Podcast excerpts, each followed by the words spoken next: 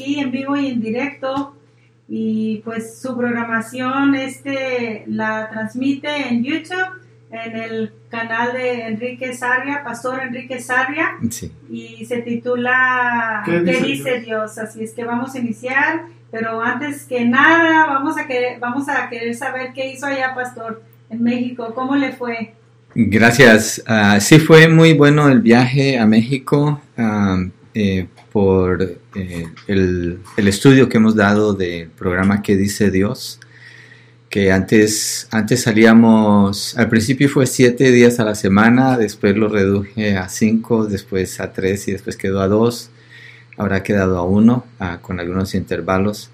Pero en ese tiempo algunas personas en México empezaron a escuchar más de la palabra y eh, dos personas de allá, específicamente ella se llama Marta, doña Marta y su hija Laura, vinieron al Señor a través de las enseñanzas que estábamos dando de fundamentos de la fe, también escuchando las predicaciones de la iglesia y pues supe que el Señor las había salvado y me preocupó que no estaban bautizadas, entonces eh, bueno, Dios me ayudó a proponer en mi corazón ir y bautizarlas y, y, ver cómo podíamos conectarlas con alguna iglesia de allá y eso pues va a ser un proceso, pero gracias a Dios se pudo hacer eh, los bautismos los hicimos en Camécuaro.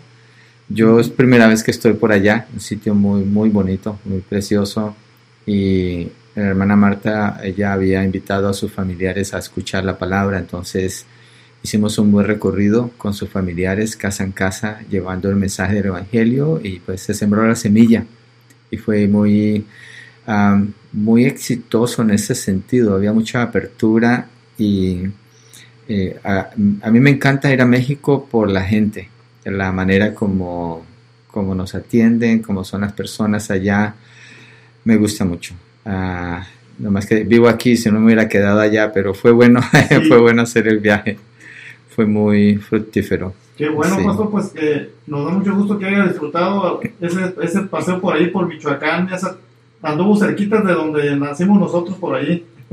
Sí, lo que, sí, pero pues sí, yo sé que México es muy bonito, nada más que ah, la violencia pues ya ha manchado un poco la, reputación de México, pero en realidad eh, cuando va uno para, para, esos lugares, uno busca eh, cosas buenas, si, si va a andar buscando cosas malas, pues va a encontrar, pero eh, cuando va uno con, como usted fue a hacer esa, esa misión, ¿verdad? Yo sé que que Dios había preparado el terreno y todo, y qué bueno que, que mucha gente lo está escuchando por, por, medio de las redes sociales y, y, pues se mira, se mira que las personas están a este, hambrientas de la palabra de Dios y están, quieren, quieren escuchar de la palabra de Dios porque es un despertar de... de sí. sí. Una de las cosas que me gustó escuchar que Marta, ¿verdad? Se llama la persona que, que ella trajo a todos los vecinos y contenta. Ya llegó el pastor, ya llegó el pastor, vengan a escuchar y había su, su casa para que la gente estuviera yendo a escuchar este, la palabra del Señor. Sí, allí en su casa y también fuimos con ella a la casa de sus familiares y conocidos. Ah, ella nos acompañó, estuvimos compartiendo bastante. Sí, Gloria a Dios. Muy amables. Nos da mucho gusto, pastor. Sí, y estamos orando si Dios abre las puertas en, en Zamora para una estación de radio allá. Eh, pedí ayuda si hay información de poder entrar allá con el mensaje, pues sería bueno. Pero bueno, eso, eso lo dejamos al Señor en el tiempo de Él. Amén. Sí. sí. Ahora pues nos concentramos aquí en Livingston, California, y vamos a continuar con el estudio que hemos estado haciendo en las dos últimas ocasiones hubo un, uh, mensajes que hemos dado en la iglesia, eh, es en Iglesia del Valle Central.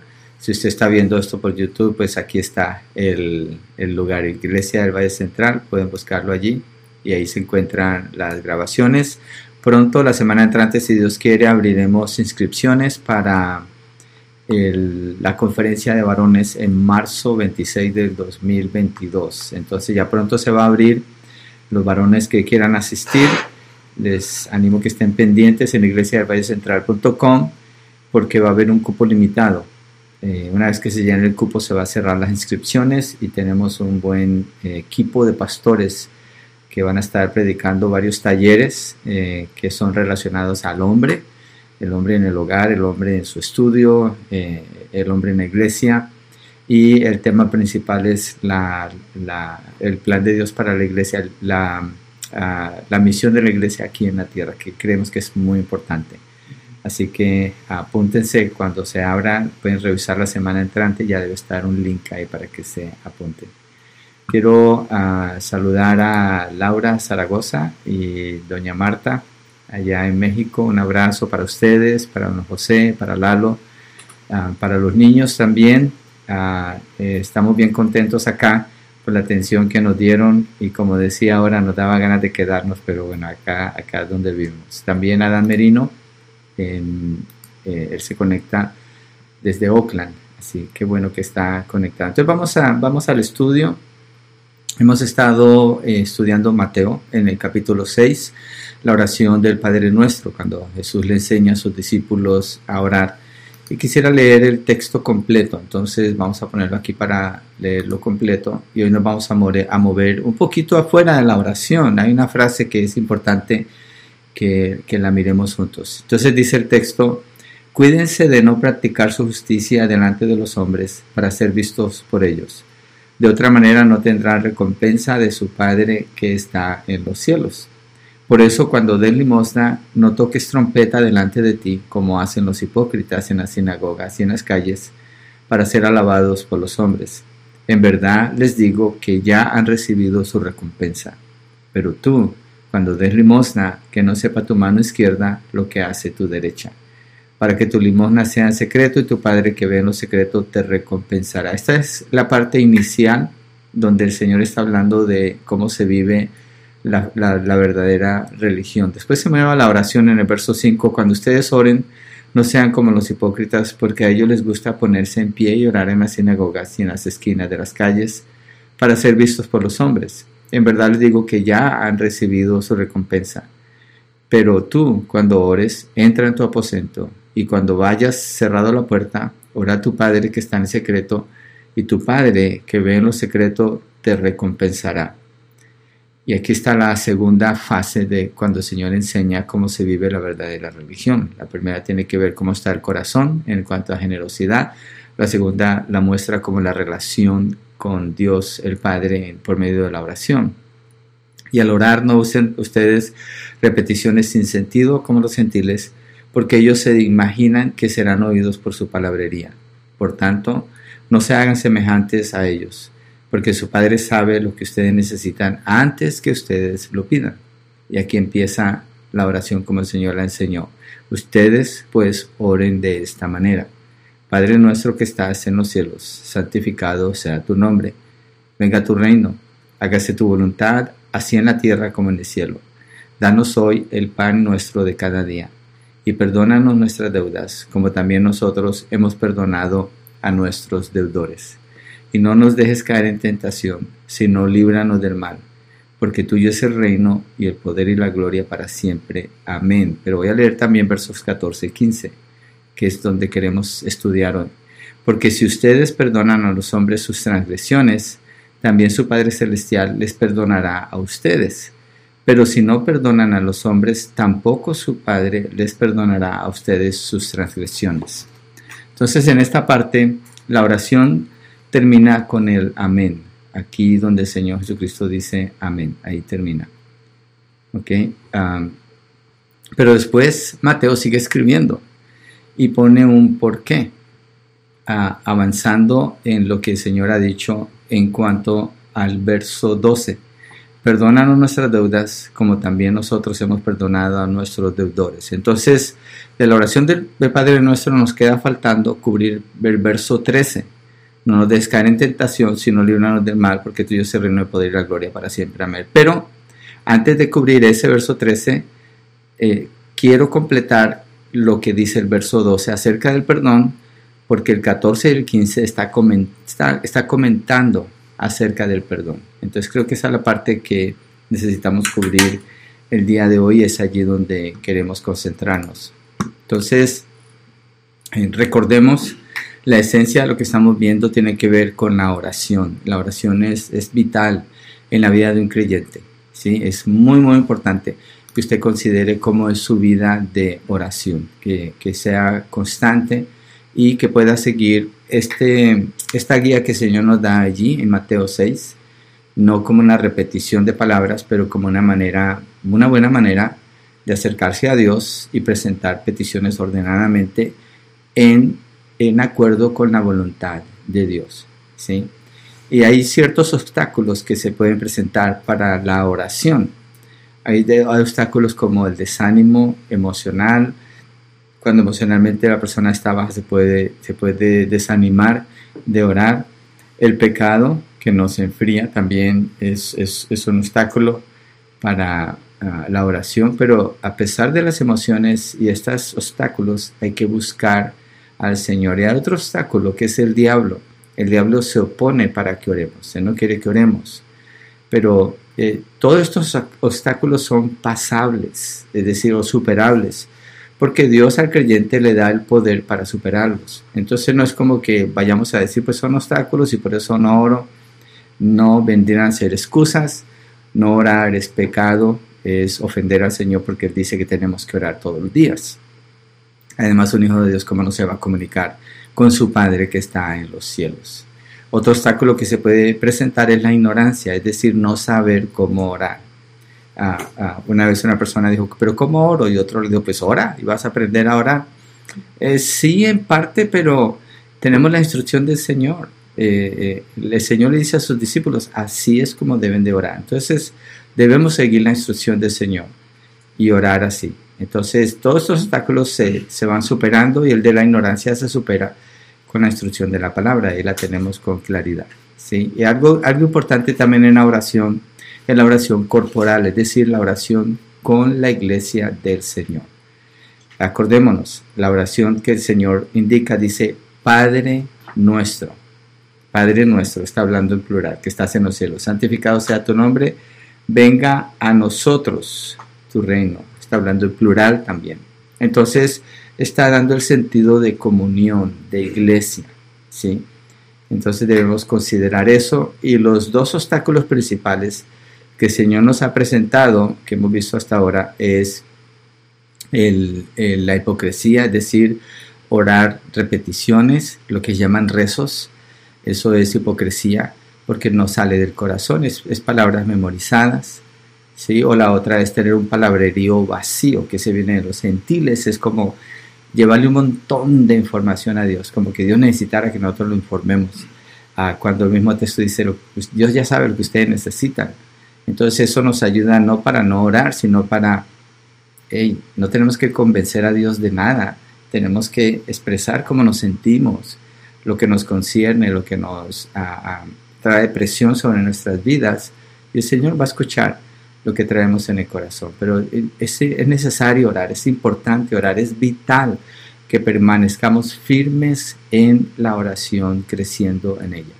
Pablo le dice a los tesalonicenses, oren sin cesar, no paren de cesar, siempre estén orando, por todo estén orando. Los evangelios, cuando leemos sobre la vida del Señor Jesucristo, dice que Él se retiraba muy de madrugada para orar, estaba solas con el Padre. Eh, iba a desiertos, a lugares desiertos para orar, para estar allí a solas con el Padre. Entonces es de suma importancia lo que estamos aprendiendo y es muy importante que eh, respondamos con obediencia al Señor. Aquí está esta instrucción de cómo orar. Hacerla a un lado yo creo que no es lo correcto, no nos va a ayudar espiritualmente, mejor tomarlo, tomar esta instrucción y procurar seguirla. Y eh, es, es importante notar que una iglesia que es fuerte espiritualmente es una iglesia entregada a la oración, es una iglesia que depende del Señor. Entonces, eh, a través de la oración, la iglesia tiene acceso a muchas bendiciones del Señor, puede tomar decisiones más sabias, igual cada creyente, porque Dios así lo ha diseñado que sea. Y para estar bien en la oración, pues tenemos que tener fe. Y sin fe es imposible agradar a Dios. Así que si tenemos fe, tenemos que orar. Y si oramos, pues es porque tenemos fe. Entonces eh, van de la mano. en, la escritura nos muestra ejemplos de, hombres de oración como el rey David, Nehemías, Elías, Josafat oró y el Señor mató 180 mil soldados asirios que venían contra ellos y los liberó. Ana oró y el Señor le dio a su hijo Samuel. Los discípulos oraron y un ángel del Señor liberó a Pedro cuando estaba en la cárcel. Jeremías oró, Ezequiel, Daniel, Habacuc, Sofonías, Isaías, Moisés, todos los fieles del Antiguo Testamento. La palabra narra cómo ellos eran personas de oración. Esteban, antes de morir, está orando, perdonando a los que lo están apedreando. Santiago enseña en el capítulo 5 a orar por los afligidos, por los enfermos. Dice la palabra que el Señor Jesús, siendo hijo de Dios, oró en Getsemaní cuando estaba en Getsemaní antes de ir a la cruz, pidiéndole al Padre que se hiciera su voluntad, la del Padre, no la de Él, pero está clamando y expresando cómo Él se siente, cómo Él percibe las cosas y mostrando dependencia en el Señor. Hebreos 5.7 dice que Cristo en los días de su carne, habiendo ofrecido oraciones y súplicas con gran clamor y lágrimas al que lo podía librar de la muerte, fue oído a causa de su temor reverente.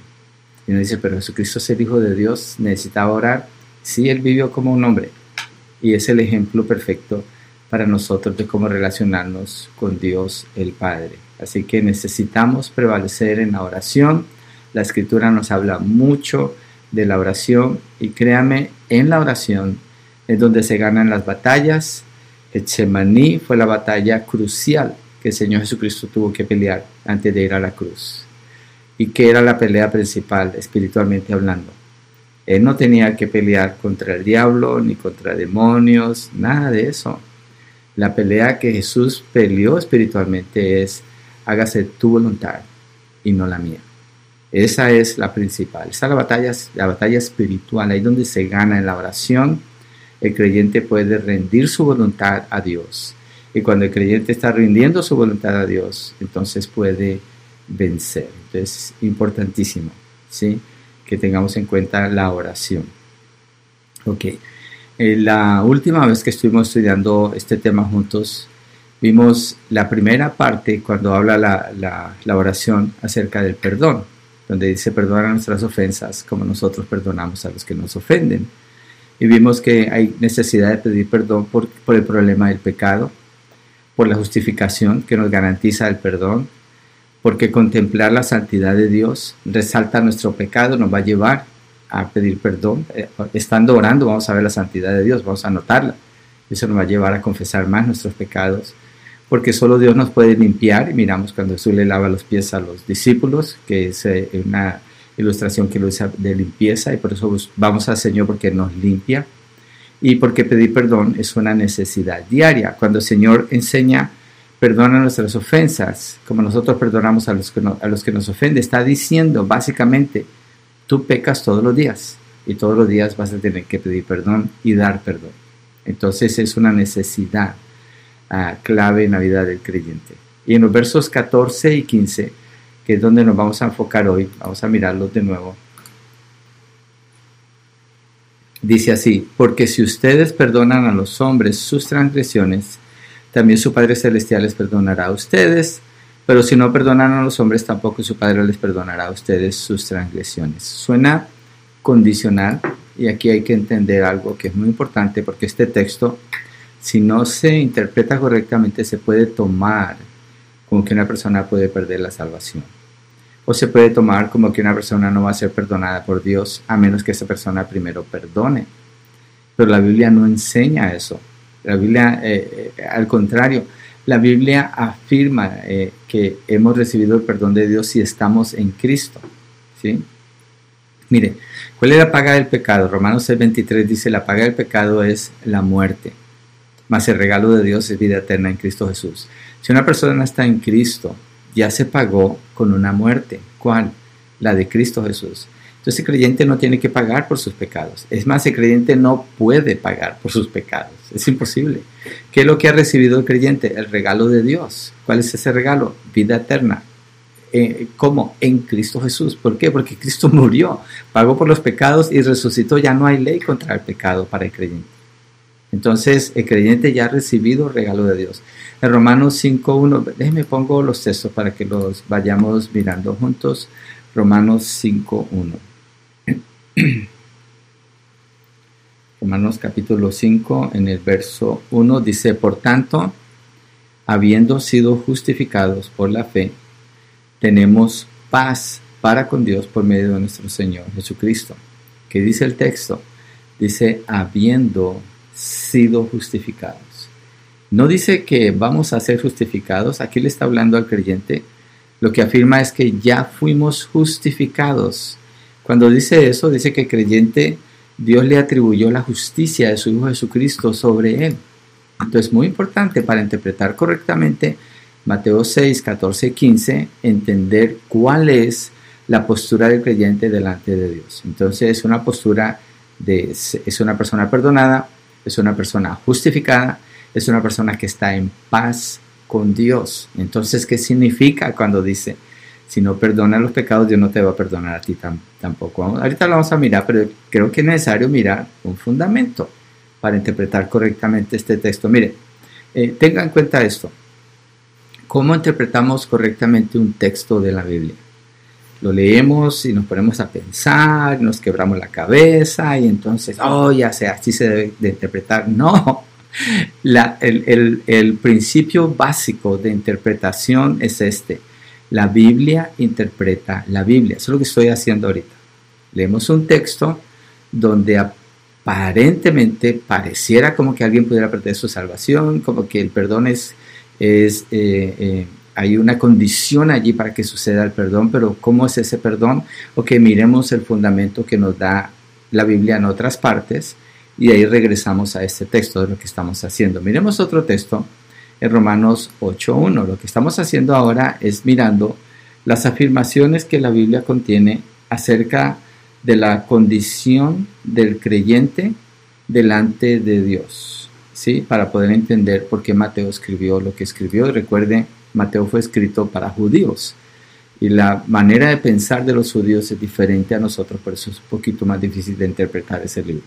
Romanos 8.1 dice, por tanto, ahora, mira lo que dice, tengamos en cuenta esto, no hay condenación para los que están en Cristo Jesús. ¿Por qué no hay condenación para los que están en Cristo Jesús? Porque ya fueron justificados. Porque por, fueron justificados por medio de la fe y por eso tienen paz con quién? Con Dios. Es decir, que fueron reconciliados con Dios. Entonces cuando Mateo dice, si no perdonas los pecados, Dios no te perdona a ti, no está hablando de la salvación. No puede ser que esté hablando de la salvación, porque tendríamos que contradecir todos estos textos y no podemos. Estos textos son fundamentales para entender la postura de creyente delante de Dios de acuerdo a la obra que Cristo hizo a su favor. Miremos un texto más, Efesios capítulo 1, verso 7. Efesios 1, verso 7. Dice, en Él tenemos redención. ¿Qué es lo que tenemos? Redención. ¿La vamos a tener? No, dice, la tenemos. El verbo está conjugado en tiempo pasado. Tenemos redención mediante su sangre. ¿Y qué significa la redención? Aquí está explicado, aquí mismo, el perdón de nuestros pecados según las riquezas de su gracia. Entonces, nuestros pecados fueron perdonados, ¿cierto? Entonces, ¿por qué Mateo está diciendo que si no perdonas, Dios no te va a perdonar tus pecados? Esa es la pregunta que tenemos pendiente, esa es la pregunta que queremos contestar y allí queremos llegar, pero queremos mirar el fundamento que la Biblia nos da en cuanto a la relación de un hijo de Dios con Dios. Entonces, el perdón a que se refiere el Señor es el perdón diario. El texto, cuando Mateo escribe eso, en las palabras del Señor se está refiriendo al perdón diario en la, en la primera parte, acuérdese, perdona nuestras ofensas, ah, lo comparamos con lavarse los pies, eso Cristo le dijo a Pedro, pero lávame todo. Dijo, no, Pedro, tú ya estás lavado. El que está lavado no necesita lavarse otra vez. ¿Qué significa eso? Ya estás perdonado. Solamente los pies. ¿Por qué? Porque los pies simbolizan el caminar que se ensucia todos los días. Entonces todos los días necesita limpiarse. Pero no para la salvación, sino porque necesita estar limpio en su caminar con Dios. Entonces, si no perdona a quien le ofende, Dios no le perdona a usted. Eso sí dice el texto. Recuerde que si usted es hijo de Dios, entonces usted se acerca a Dios como como su padre, no como su juez. Entonces el texto cuando dice, si, si no perdonas, Dios no te va a perdonar, no vemos a Dios como un juez. Entonces, ¿de qué está hablando? Está hablando de la relación con Dios. Cuando el creyente peca, su relación con Dios tiene un obstáculo. El libro de Primera de Pedro, lástima que no lo, no lo apunté aquí, pero si usted se lo sabe, eh, pero si no estoy mal, es Primera de Pedro 3, donde dice a los maridos en el trato con sus esposas, dice que las traten de manera sabia, que las traten como vaso más frágil, no sea que sus oraciones sean que estorbadas. De esos que está hablando. Quiere decir que pierde la salvación un hombre que no está tratando bien a su esposa en el contexto que dice allí. No necesariamente, lo que dice es que Dios no va a escuchar sus oraciones. Deja de ser un hijo de Dios. No, pero va a vivir una vida miserable si Dios no escucha sus oraciones. Lo peor que le puede pasar a un creyente es que Dios no escuche sus oraciones. Entonces Mateo está hablando en, relación, el perdón en relación con la relación con Dios, como nuestro Padre, nuestro Padre nuestro. Entonces está hablando de una restauración de esa relación. Quiero mirar el texto otra vez, voy a regresarme aquí a Mateo, a Mateo 6. Mateo 6. Y estamos en el verso 14. Porque si ustedes perdonan a los hombres sus transgresiones, también su Padre Celestial les perdonará a ustedes. Pero si no perdonan a los hombres, tampoco su Padre les perdonará a ustedes sus transgresiones. Es el mismo contexto que me referí en primera de Pedro. O sea, va a haber un obstáculo en la oración. Hay un obstáculo en la relación con Dios el Padre. Es como cuando en un hogar hay una situación entre un padre y un hijo.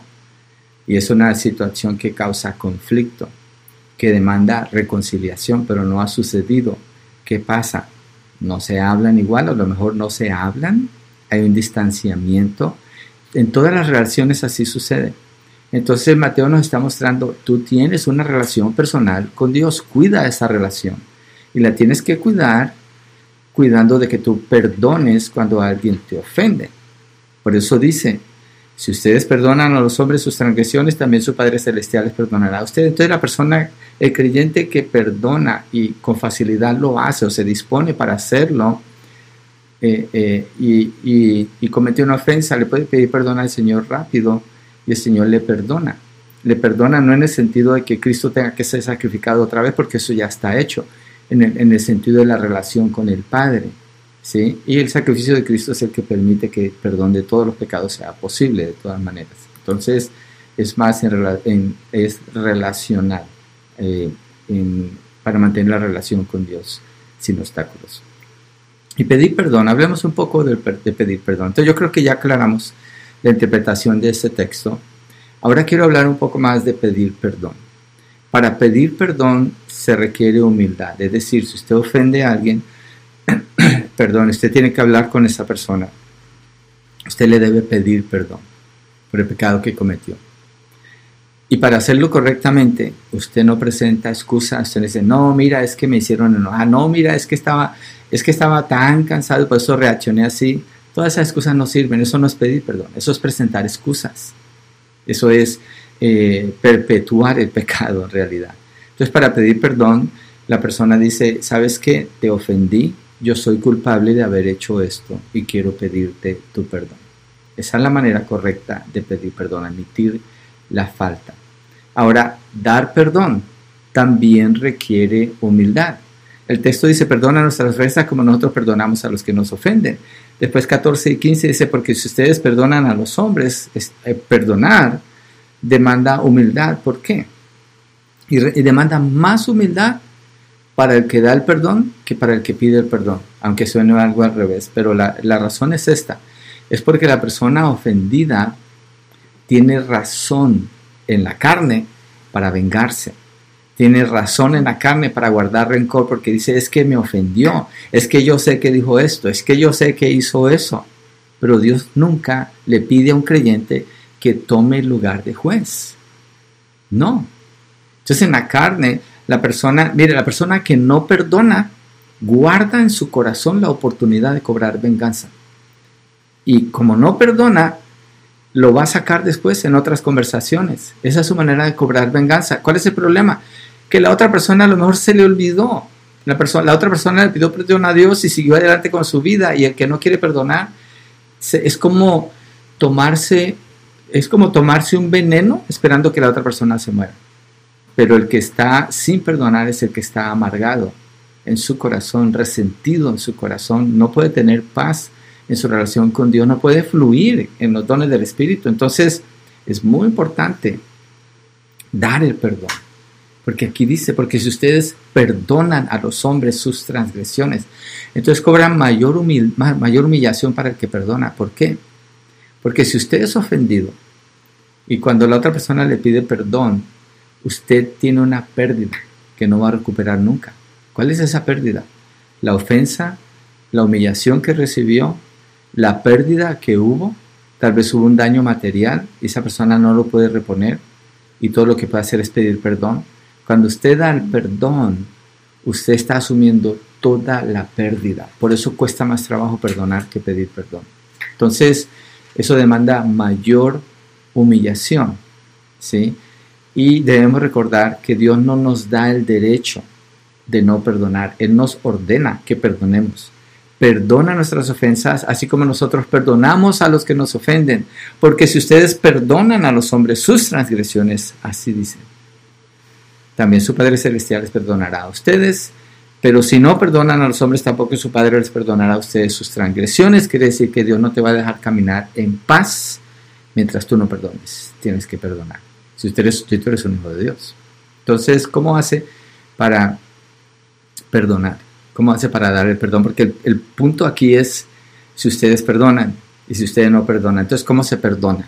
Esa es la parte clave aquí. Usted tiene que admitir que ha sido ofendido.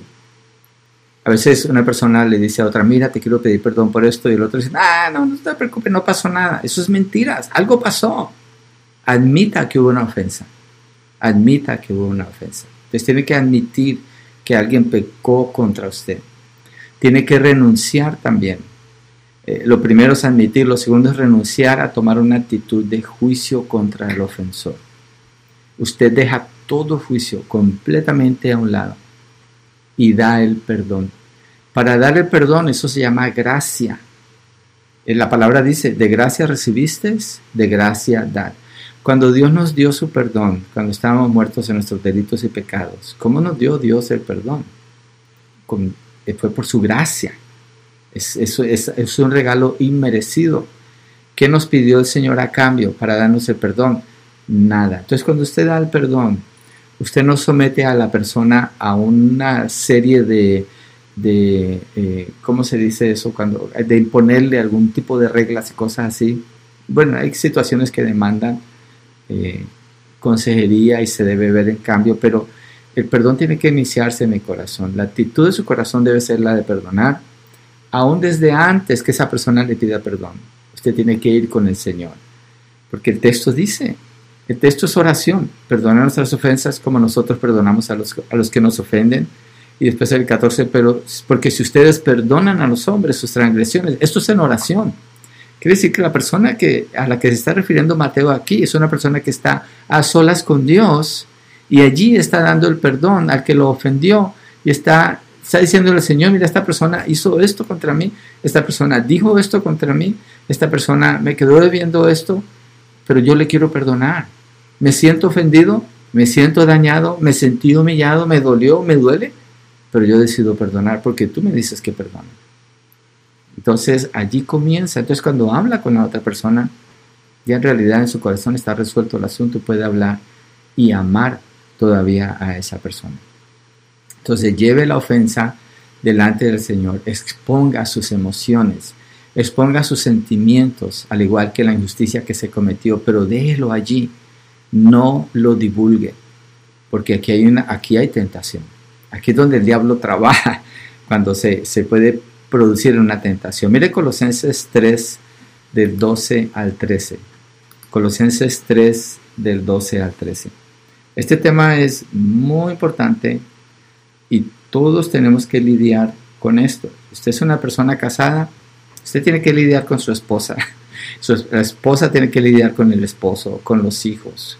En el trabajo tiene que lidiar con otras personas. En todas partes es necesario tener una actitud de perdón. De otra manera es, muy difícil vivir esta vida. Tendríamos que eh, eh, eh, completamente aislarnos para no tener que experimentar eso. Pero verso 12 y verso 13 de Colosenses 3 dice así. Entonces ustedes como escogidos de Dios, santos y amados, aquí le está hablando a creyentes, revístanse de, tierna compasión, bondad, humildad, mansedumbre y paciencia. Antes de seguir, tierna compasión, bondad, humildad, mansedumbre y paciencia, ¿con quién? Miren lo que sigue diciendo el, el texto. Soportándose unos a otros. ¿Qué significa esto soportarse? Quiere decir que hay errores, hay pecados, hay faltas, hay dificultades, soportándose unos a otros y perdonándose unos a otros. ¿Pero cómo? Revistiéndose primero de tierna compasión, bondad, humildad, mansedumbre y paciencia. Esto no es para el que le cae bien. Esto no es para el que está en su círculo, con el, con el que se lleva bien. Este precisamente es con las personas que le quedan mal. Es lo que está diciendo aquí, porque dice el verbo principal que yo estoy viendo aquí es soportándose unos a otros y perdonándose, soportándose, perdonándose unos a otros. Y mire lo que dice, si alguien tiene queja contra otro, como Cristo los perdonó, aquí está el perdón, como Cristo los perdonó, así también háganlo ustedes. Entonces la manera como usted da el perdón, no es un perdón que usted fabrica en su corazón no es un perdón que usted se lo ingenia, o voy a perdonar y voy a poner estas condiciones. Usted perdona. Perdonar es renunciar a cualquier ocasión que tenga que ver con tomar venganza. Entonces usted no habla de eso con ninguna otra persona. Usted al contrario protege el carácter de esa persona que le ofendió y usted lo deja allí. ¿Por qué? El contexto en que estamos viendo el perdón tiene que ver con la oración. ¿Ok? Ok, sigamos un poquito más adelante de cómo perdonar. Usted toma la ofensa y disponga su corazón a perdonar basándose en que Dios le ha perdonado a usted cuánto, mucho más. Renuncia a toda oportunidad de venganza, de, de, gracia lo que ha recibido de gracia.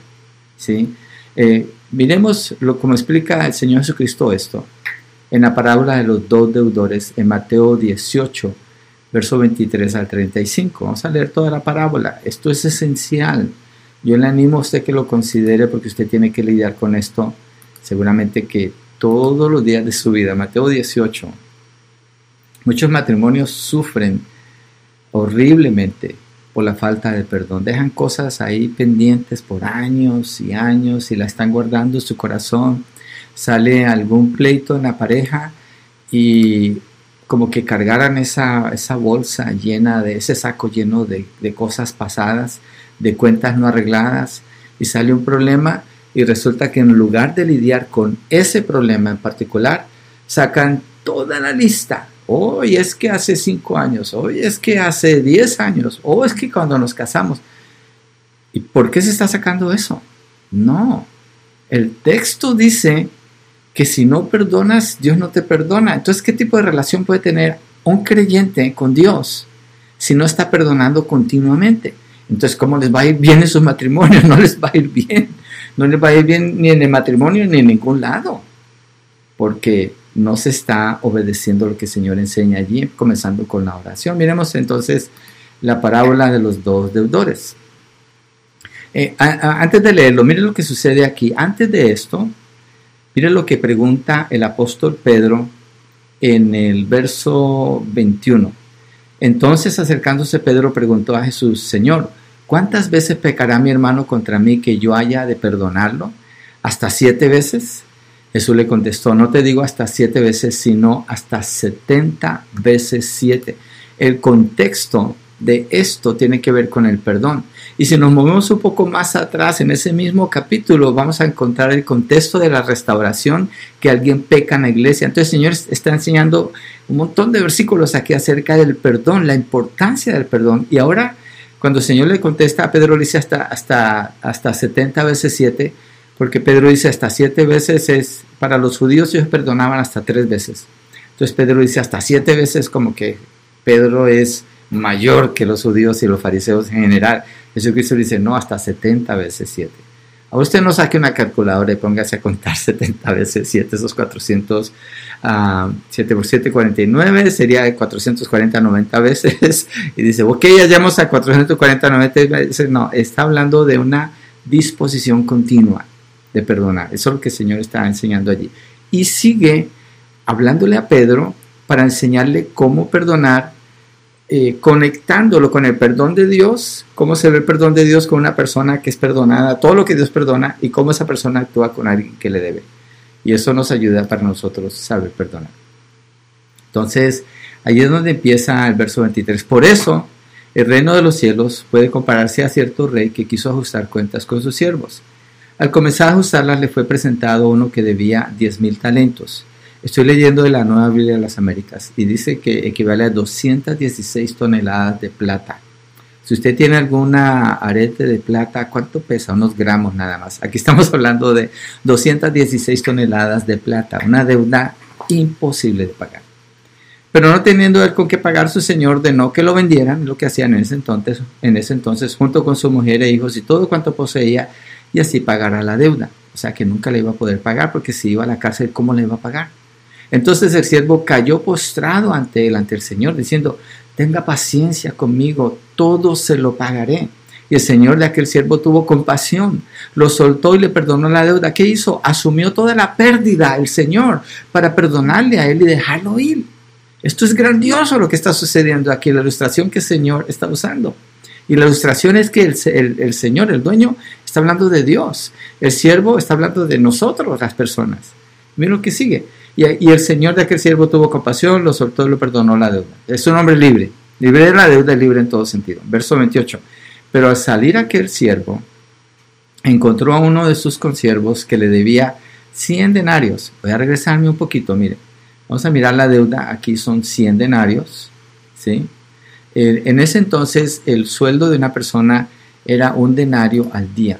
100 denarios son 100 días de trabajo. O sea que es algo que le iba a costar trabajo pagar, pero lo podía pagar. ¿Ok?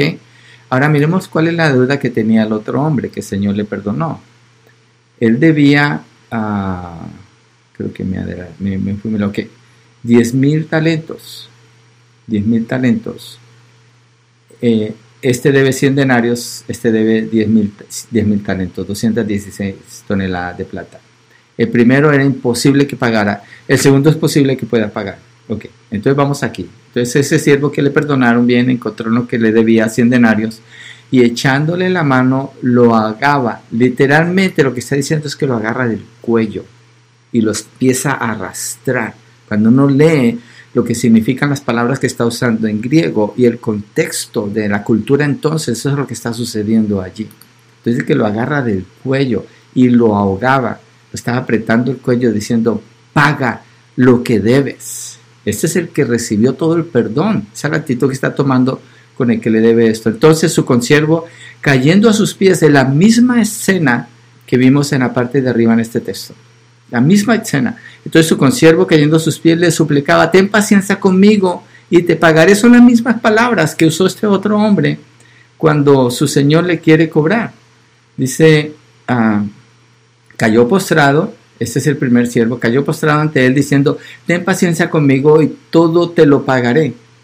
Ahora miremos las palabras del, segundo siervo, el que a este le cobra. Dice, ten paciencia conmigo y te lo pagaré. ¿Y cuál fue la actitud de él? Dice que cayendo a sus pies. Este hombre está humillado completamente, igual como el primero se había humillado. Sin embargo, el verso 30, él no quiso sino que fue y lo echó en la cárcel hasta que pagara lo que debía. Él no quiso, él podía perdonar, pero no quiso perdonar. Así que cuando sus consiervos vieron lo que había pasado, se entristecieron mucho y fueron y contaron a su señor todo lo que había sucedido.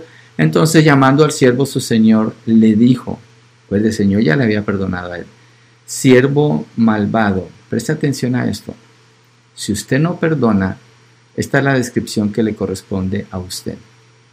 Siervo malvado, Jesucristo está representando, este Señor que él menciona aquí, se está refiriendo a Dios, como Dios ve a las personas. Siervo malvado, el que no perdona es un malvado. te perdoné toda aquella deuda porque me suplicaste. Solo con suplicar fue perdonar. ¿No deberías tú también haber, haberte compadecido de tu consiervo, así como yo me compadecí de ti? Básicamente está diciendo, de gracia recibiste, de gracia da. Y enfurecido su Señor, ¿qué causa que una persona no perdone? La furia de Dios. Enfurecido su Señor, ¿qué le va a pasar al que no perdona? Lo entregó a los verdugos hasta que pagara todo lo que debía. Así también mi Padre Celestial hará con ustedes si no perdonan, y mire como dice aquí, de corazón, cada uno a su hermano. Este texto nos enseña mucho acerca del perdón. Esta ilustración que el Señor pone aquí es una ilustración perfecta acerca del perdón. Entonces, si usted no perdona, usted es un siervo malvado. Y si usted no perdona, Dios lo va a entregar en manos de los verdugos. Pero ¿de quién está hablando este texto aquí? ¿Coincide exactamente con Mateo 6, 14, 15? No en este sentido. Lo que está mostrando la ilustración de los dos deudores es un hombre que clama a Dios por el perdón. Dios le ofrece el perdón, pero no puede perdonar a su prójimo. Esa es su manera de vivir. Esa persona no es una persona salva. Los verdugos, el Señor está hablando allí de la condenación en el infierno. Eso es una persona que no conoce a Dios como su Señor, que, que Cristo no es su Señor y Salvador, que no ha sido redimida. ¿Por qué digo eso? Porque un creyente que es lo que Jesucristo le enseña a Pedro, hasta 70 veces 7, un creyente siempre va a perdonar. Siempre va a perdonar, no estoy exagerando. ¿Por qué? Porque el Espíritu Santo le va a dar convicción, su conciencia va a trabajar en contra de él hasta que perdone, sabe que no tiene paz, quiere la relación con Dios, entonces va a perdonar. Entonces el que no puede perdonar es porque no es salvo. Esa persona no tiene la salvación. Pero el que es salvo entonces toma todo esto y dice, bueno, Dios así me perdonó, esto me está ilustrando qué es lo que yo debo de hacer. Debo perdonar a mi hermano cuando siempre, porque el Señor dice siempre, si perdonas a tu hermano, cuando dice perdona nuestras ofensas, así como nosotros perdonamos, ¿cuándo? No da ningún tiempo, entonces es una manera de vivir.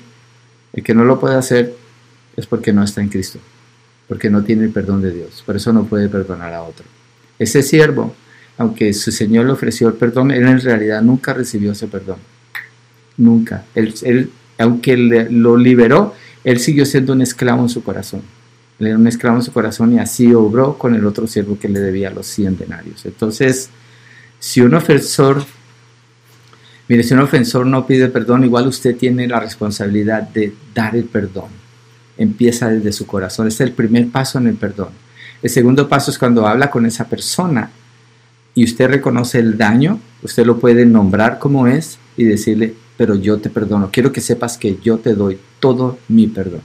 Entonces, perdonen para que sean perdonados. Lo que está diciendo el texto. Voy a terminar leyendo de nuevo en Mateo capítulo 6, el verso, vámonos al 12. Dice, perdónanos nuestras deudas como también nosotros hemos perdonado a nuestros deudores. Y después en el 14, porque si ustedes perdonan a los hombres sus transgresiones, también su Padre Celestial les perdonará a ustedes. Pero si no perdonan a los hombres, tampoco su Padre les perdonará a ustedes sus transgresiones. Recordemos, no está hablando de perder la salvación, está hablando de mantener la relación con Dios y fluir, fluir, fluir con el amor de Dios, fluir con el perdón, con la compasión, con la bondad, con el amor, fluir manifestando los dones del Espíritu Santo que se manifiestan en su vida ser una persona llena del Espíritu efectivo para ministrar y servir y bendecir a otros. Porque mientras no perdone, es un obstáculo grandísimo en su relación con Dios y para servir a otras personas. Usted necesita perdonar. Y si usted no puede perdonar, está escuchando este mensaje y la característica de su vida es que usted no perdona, usted necesita clamar por la salvación de su alma, porque no la tiene. Se lo aseguro que no la tiene. Porque un hijo de Dios puede perdonar y debe perdonar y va a obedecer a Dios porque lo que dice el Señor, todos los creyentes lo pueden obedecer. Él les da el poder para que lo obedezcan. Bueno, eso es lo que dice Dios acerca del perdón. Hay mucho más que se puede decir, pero en estos textos específicamente, eso es lo que el Señor dice. Ah, quiero mostrar el saludo de Fabio Sarria, mi papá en Colombia, nos está escuchando. y se ha conectado, si está compartiendo alguna escritura, me imagino que esto es por Facebook. Entonces, ah, un abrazo para todos. Perdonen. Disponga su corazón para perdonar, así como el Señor le perdonó a usted. Claro que puede hacerlo. El Señor le da el poder para hacerlo. Esto es lo que dice Dios acerca del perdón. Dios les bendiga y Dios mediante, aquí estamos la semana entrante.